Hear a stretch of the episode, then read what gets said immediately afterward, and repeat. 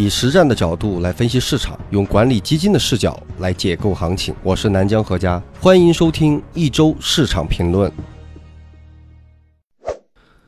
各位听众朋友，大家周末好！又到了咱们一周的周评时间。首先还是先回答本周的大家关心的焦点问题。本周的重大的影响盘面波动的热点事件只有一个，就是关于美联储降息预期问题的讨论比较激烈。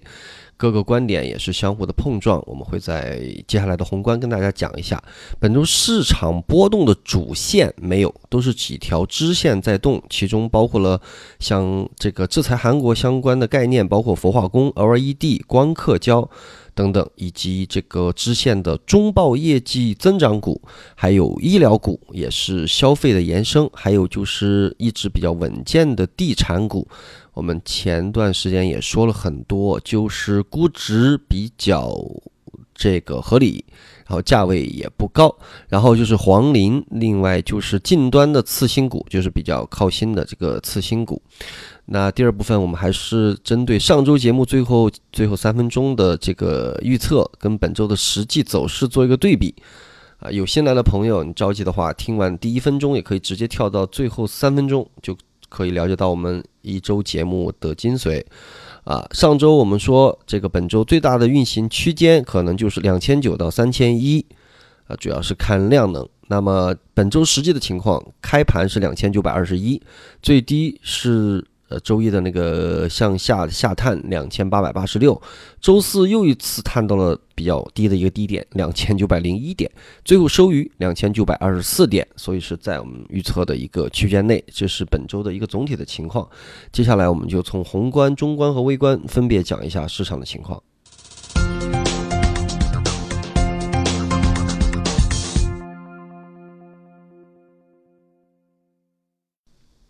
首先，宏观上上周的给分是七十一分，本周继续给分是七十一分，但并不是没有变，有两个变量，一个是科创板的呵护下降了三分，但是周末的十一条，呃，又增加了三分，两个相抵消，所以保持原分。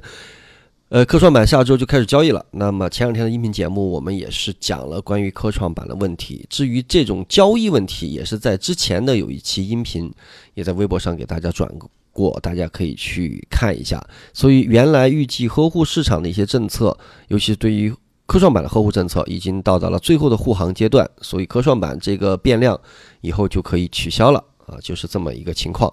那宏观上重要的情况点评，首先就是两位影响力比较大的美联储官员在北京时间的七月十九号凌晨，强调了迅速行动以支持美国经济的理由，引发市场重新压住。啊，央行可能在本月降息五十个基点。那么，美联储兼纽约的联储主席威廉姆斯在周五凌晨表示，当利率和通胀都处于较低水平的时候，决策者不能只准备不行动，坐等潜在的经济问题爆发。他还力主先发制人，与其坐等灾难发生，不如采取预防的措施。而美联储的票委副主席克拉里达则称，决策者可能需要尽早的采取行动来。刺激美国经济，以防风险的上升。那么，不要等到情况变得特别糟糕的时候才采取一系列的加大幅的降息。这也是强调一定要有一个提前的预判，在预判风险爆发前就立。其中具体的包括。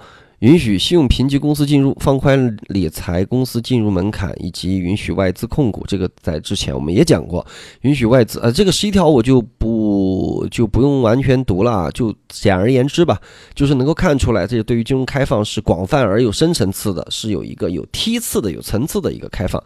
从整体的金融环境上来讲，这会使得咱们的呃中国的市场进入一个更透明、更加良性的一个系统。你比如。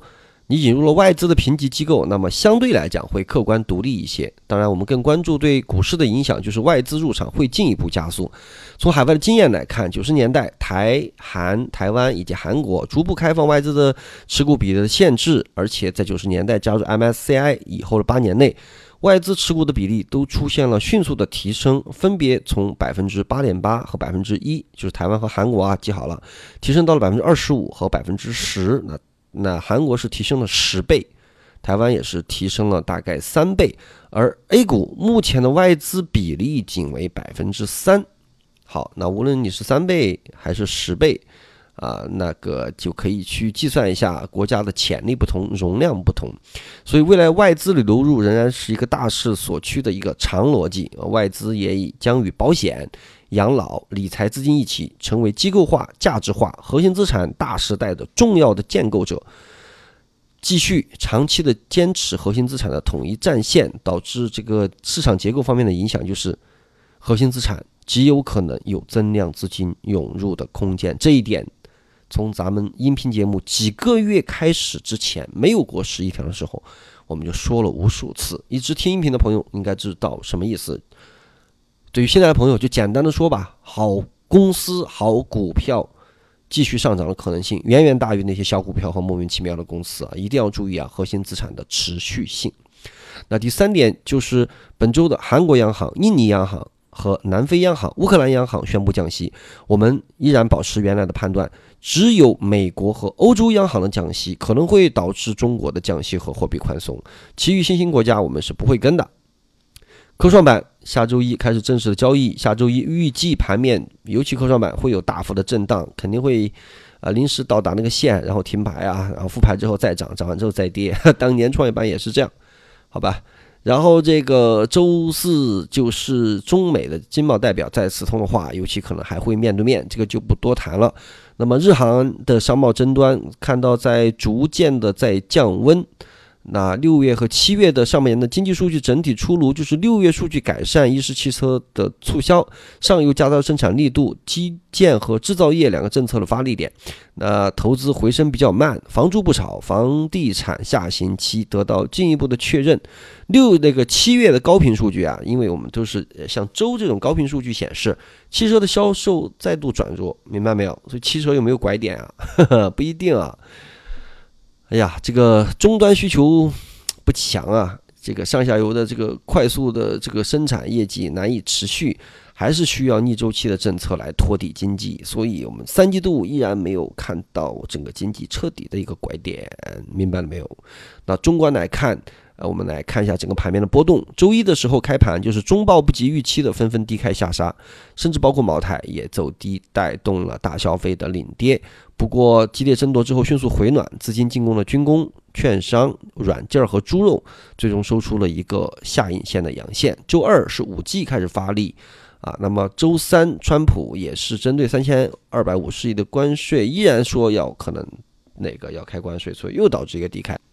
不过，北向资金再次坚定的流入啊，那么这个早盘低开后，随芯片、半导体这些 OLED 冲高带动，创业板是强于一些主板的。周四盘面表现很弱，指数又是一路的下探，不过整体是由低位再往上走啊。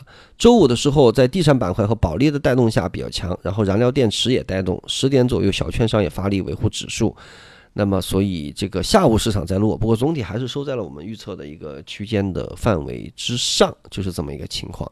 而从游资的数据来看，市场的话，金融和科技占比，本周成交金额前一百的金融和科技占比较上周略有回升，金融占比百分之二十二，科技占比百分之二十六，仍然处于一个正常的区间。不过科技股的活跃度是在明显的提升，前两周提醒过了啊。那么一周的板块的涨幅和前四和跌幅前三，说明一下。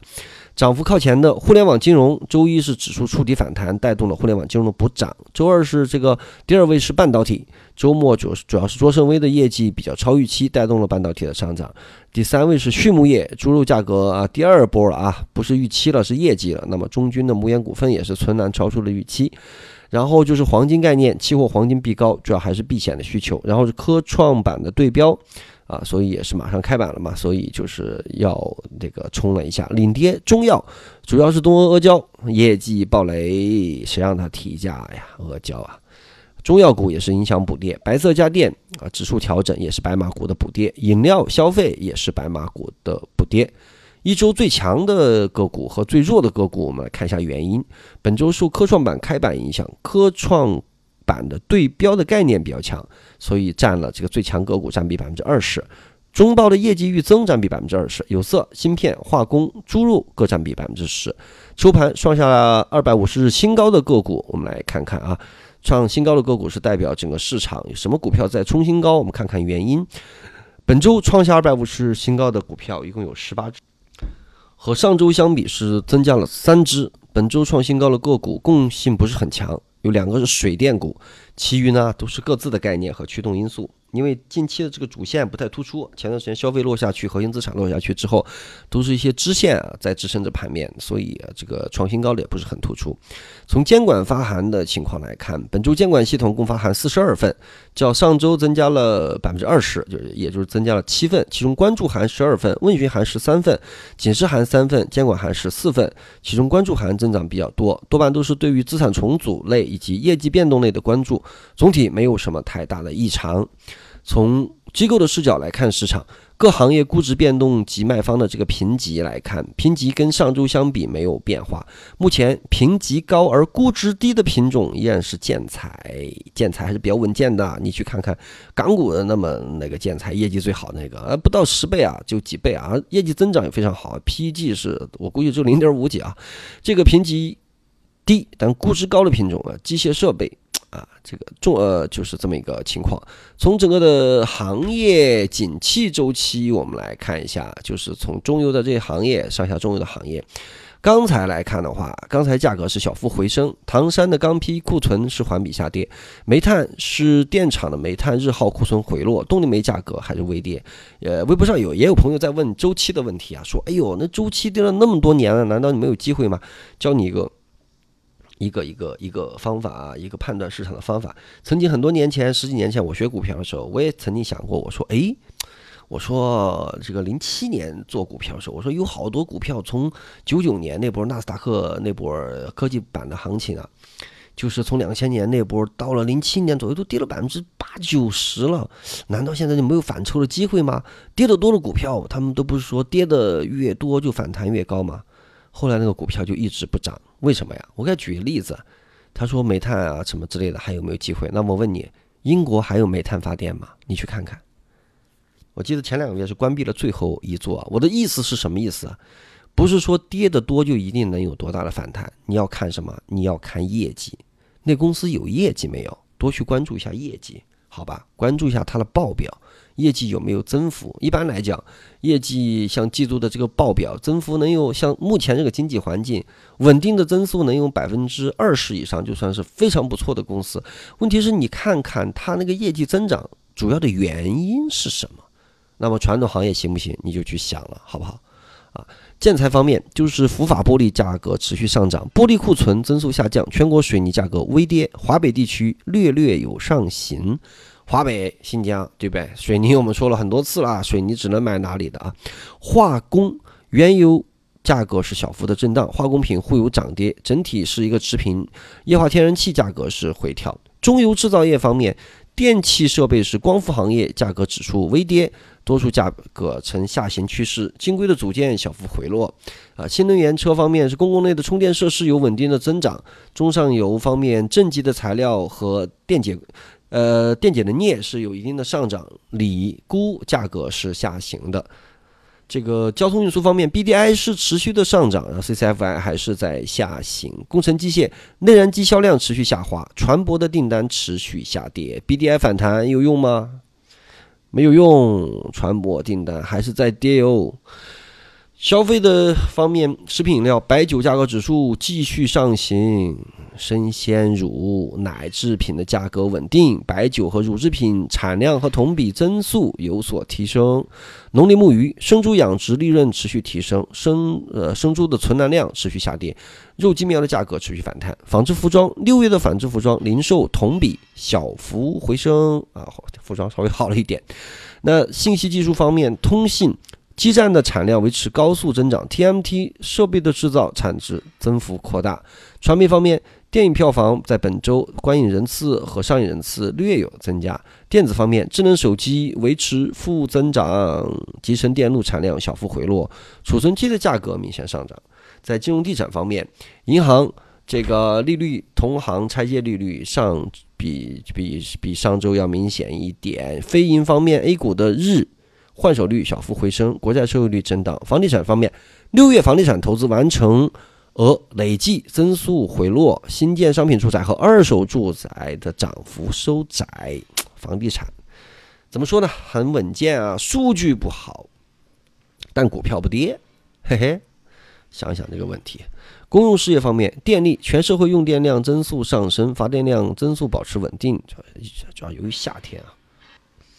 然后这个环保方面是环保的固定资产投资完成额累计同比增速提高。那有人问这个，哎，说炒这个垃圾分类还有没有的炒？炒作这个东西都是一些支线，你要去看业绩啊。现在咱们的垃圾分类现在整体这个这个产业链的纵深度没有扩那么大，你要看什么？很简单。看看垃圾桶的销量，现在垃圾桶分类垃圾桶倒是脱销。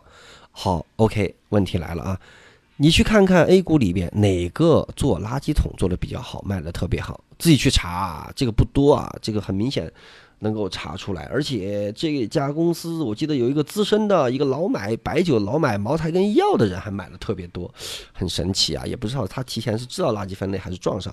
我们估计啊，我们估计是碰巧了。他看中的应该不只是这个公司的的垃圾桶大家可以去研究一下。但是要再一次做一个说明啊，我们不是推荐任何的什么什么股票啊，那是不合规的啊。也是不合法的，我们只是在探讨一下市场，不要交这种智商税。好，然后从几个组合的表现看来，真宇一百组合上周跌了二点二三，本周继续跌了是一点八七。你看可以看到比重是什么？现在的净值是零点九九点四六。那上证指数跌了零点二二，创业板综合指数涨了零点七二，沪深三百。是跌了零点零二，基本打平。上证五零是跌了零点二二。本周的真宇一百是跌的较多一些，主要还是优质股票在回调，是这么一个原因。呃，空头的一百指数是跌了零点五四，目前空头的净值是零点七九，也就是我们做空的一个组合啊。这个空头一百指数啊，就是几十只到一百只股票，基本上不调仓。那么现在是零点七九，就是这么一个涨幅。那现在接下来看看空头的情况梳理，我们看到各大的软件，包括万德这些，最近也都是增加了空头的预警。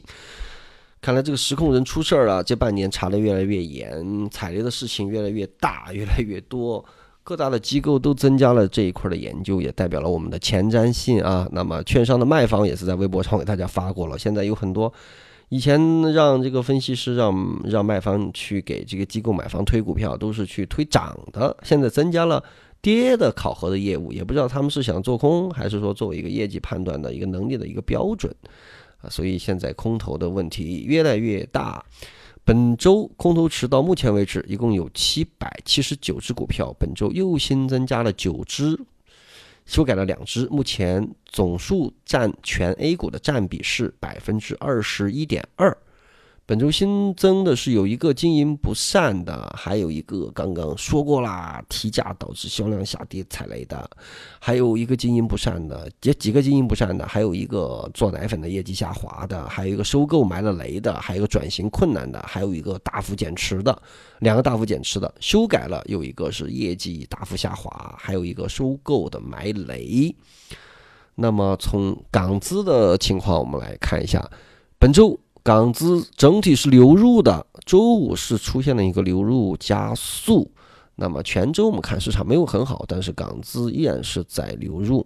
啊，我们来看一下港资的流入，从高呃从低到高分别是。浙江医药、平安银行、生意科技、中国建筑、中国铁建、希望锐捷、青岛啤酒、上港集团、中联重科、华贸物流、新城控股这个烂公司不烂董事长开始在在在在在反弹啊。那么恒瑞医药、合邦生物、长江电力、海尔之家、海螺水泥、格力电器、潍柴动力、五粮液、美的集团，然后光环新网、上海临港、温氏股份。中国国旅、京东方、东方财富、三一重工、万科、平安和招商银行流入最多。那流出最多的分别从低到高是宁德时代、一心堂、大秦铁路、上汽集团、洋河股份、智飞生物、大明城、中国人寿、国信健康、农业银行、阳光电源、金地集团、通威股份、鲁西化工、宝钢股份、保利地产、中国巨石、陕西煤业、中国石化、华域汽车、安琪酵母。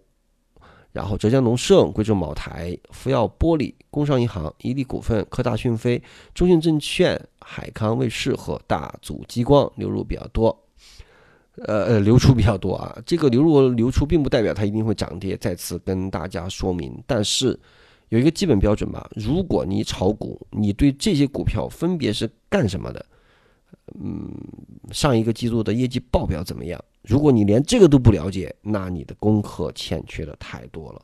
至少你对于现在北向资金流入的这么大的一些股票，一定要去研究一下，一定要去研究一下啊！我们刚讲过，这个十一条开放，外来的资金会会越来越多。那越来越多，他买哪些？我们看反反复复、反反复复出现的这些股票，好好的去研究一下啊，就是这么一个情况。